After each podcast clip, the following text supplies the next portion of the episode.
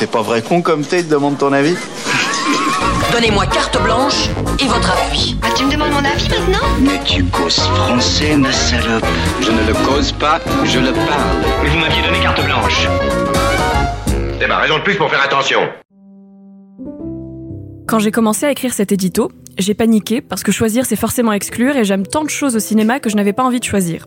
J'ai même hésité à vous parler de ma fatigue des biopics en lien avec beaucoup d'actualités récentes, puis je me suis dit que déjà l'actualité j'en peux plus, mais puis surtout il faut peut-être mieux voir du positif aujourd'hui. J'ai donc voulu me concentrer sur quelque chose que j'aime profondément, et s'il y a bien un genre que j'aime réhabiliter dès que je le peux, une forme que j'aime tout particulièrement et que je défends farouchement quand elle est attaquée, c'est bien la comédie musicale. Alors je les ai tous entendus, les arguments de celles et ceux qui s'évertuent à dire que non, en vrai, j'aime pas trop ça, la comédie musicale, c'est pas mon délire. Alors en ces quelques petites minutes qu'on m'offre, j'aimerais revenir sur ces arguments et surtout sur les films qui ont fait de ce genre un de mes préférés, si ce n'est mon préféré, et que je ne veux plus voir relégué au rang de plaisir coupable simplement. Mia, here I go again. My, my, how can I?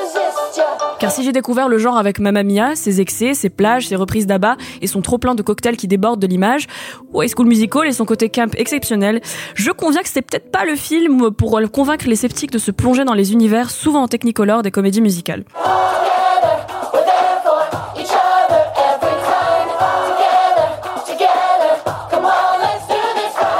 Alors revenons en arrière et mettons les pieds dans le plat avec Bob Fosse. Bob Fosse, chorégraphe et danseur, puis metteur en scène et réalisateur. Bob Fosse qui a décidé de faire entrer le sexe et le cynisme dans la comédie musicale américaine, qui n'avait jusque-là que certaines détenues de Sid Charis pour provoquer. Bob Fosse qui nous a offert Cabaret, All That Jazz et les idées derrière Chicago, entre autres choses. Bob Fosse qui a démontré dès ses débuts au cinéma en tant que chorégraphe de The Pajama Game qu'il ne se plierait pas aux règles et qu'il ferait du genre une façon de mettre en musique ses états d'âme. Et que oui, les coudes seraient pliés, il y aurait des chapeaux et beaucoup de jazz hands.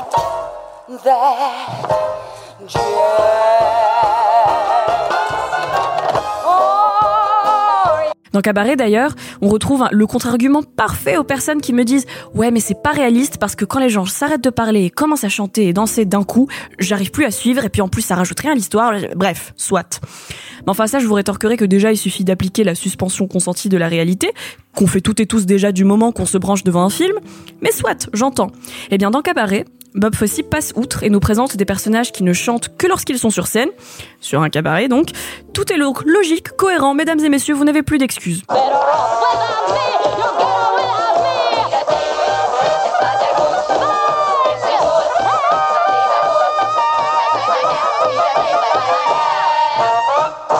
De même pour toutes celles et ceux qui me répondent que non, mais dans les comédies musicales, c'est toujours tout joyeux, tout fun, bisounoursland, etc. Eh bien, je vous demande, ce qu'il y a de fun dans un film sur les nazis, cabaret, ou dans un film testament sur un homme qui sait qu'il va mourir très vite et qui se fait mourir encore plus vite, All That Jazz.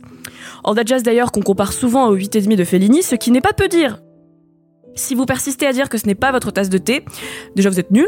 Et ensuite, je vous défie de vous plonger dans All That Jazz, que le spectacle commence de son titre VF, et de ne pas y voir l'horreur de l'exercice auquel se prête Bob Fosse, qui se met en scène lui-même, mais aussi ses démons, ses névroses, et s'accompagne littéralement vers la mort qu'il personnifie en une femme qu'il a envie de baiser.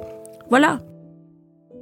Et cet encensement de mon réalisateur désenchanté préféré, maintenant fait, je pourrais aussi vous dire que dans Chantons sous la pluie et la mélodie du bonheur, bah, ce sont globalement des odes à la joie qui manquent cruellement dans le cinéma contemporain, que le Rocky Horror Picture Show est un voyage queer, grisesque, fou, complètement absurde, génial, que La La Land est, aussi cliché que ça puisse paraître, la lettre d'amour à l'âge d'or des studios hollywoodiens qu'on dit que c'est, qu'Alexandrie Pourquoi, de Youssef Chahine, est un des nombreux chefs-d'œuvre d'Hollywood sur le Nil et du cinéma égyptien de manière générale, que Tic Tic Boom et West Side Story, Spielberg version, ont mis du baume au cœur de mon année 2021, et que merde, je fais que lister des films que j'aime, ça va pas du tout, c'est pas trop un édito.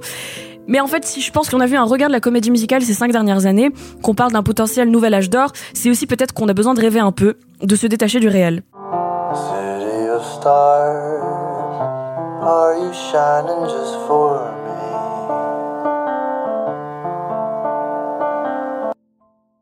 En vérité, si j'aime tant les comédies musicales, c'est qu'elles arrivent à mêler le cinéma et la musique dans un ensemble tantôt jovial, tantôt franchement déprimant, voire Bob Fosse comme on l'a dit.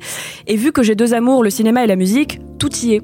Chanter pour parler, danser pour se mouvoir, c'est un peu le corps qui prend le dessus pour aller au-delà des mots et des gestes, c'est ne plus prendre au sérieux la vie et à la fois la dramatiser à outrance.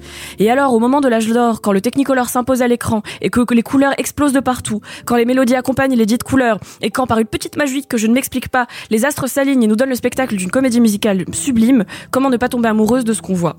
J'ai sciemment évité de revenir sur l'historique, pourtant ô combien passionnant de, la comédie musicale au cinéma, parce que je voulais me concentrer sur ce que je ressens quand je les vois, vu que c'est finalement un peu le but de tout- toute cette grande affaire d'art qu'on appelle le cinéma. Et puisque je ne suis aujourd'hui que liste, pas qu'aujourd'hui d'ailleurs, je vais continuer. Alors merci Bob Fosse, oui encore lui, mais aussi merci Fred Astaire, Gene Kelly, Ginger Rogers, Sid Charisse, Audrey Hepburn, Gwen Verdon, Damien Chazelle, Stanley Donnell, les frères Gershwin, Steven Sondheim, Tim Curry, Youssef Chahine, Mary Streep, Ariana DeBose, Henry King, Julie Andrews et toutes les autres formidables personnes qui ont créé des univers de rêve où même le cauchemar est sublimé par la musique et par les couleurs.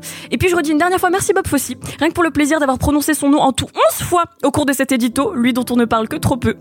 Et puis voilà, j'aime la comédie musicale et je vous recommande de vous y plonger.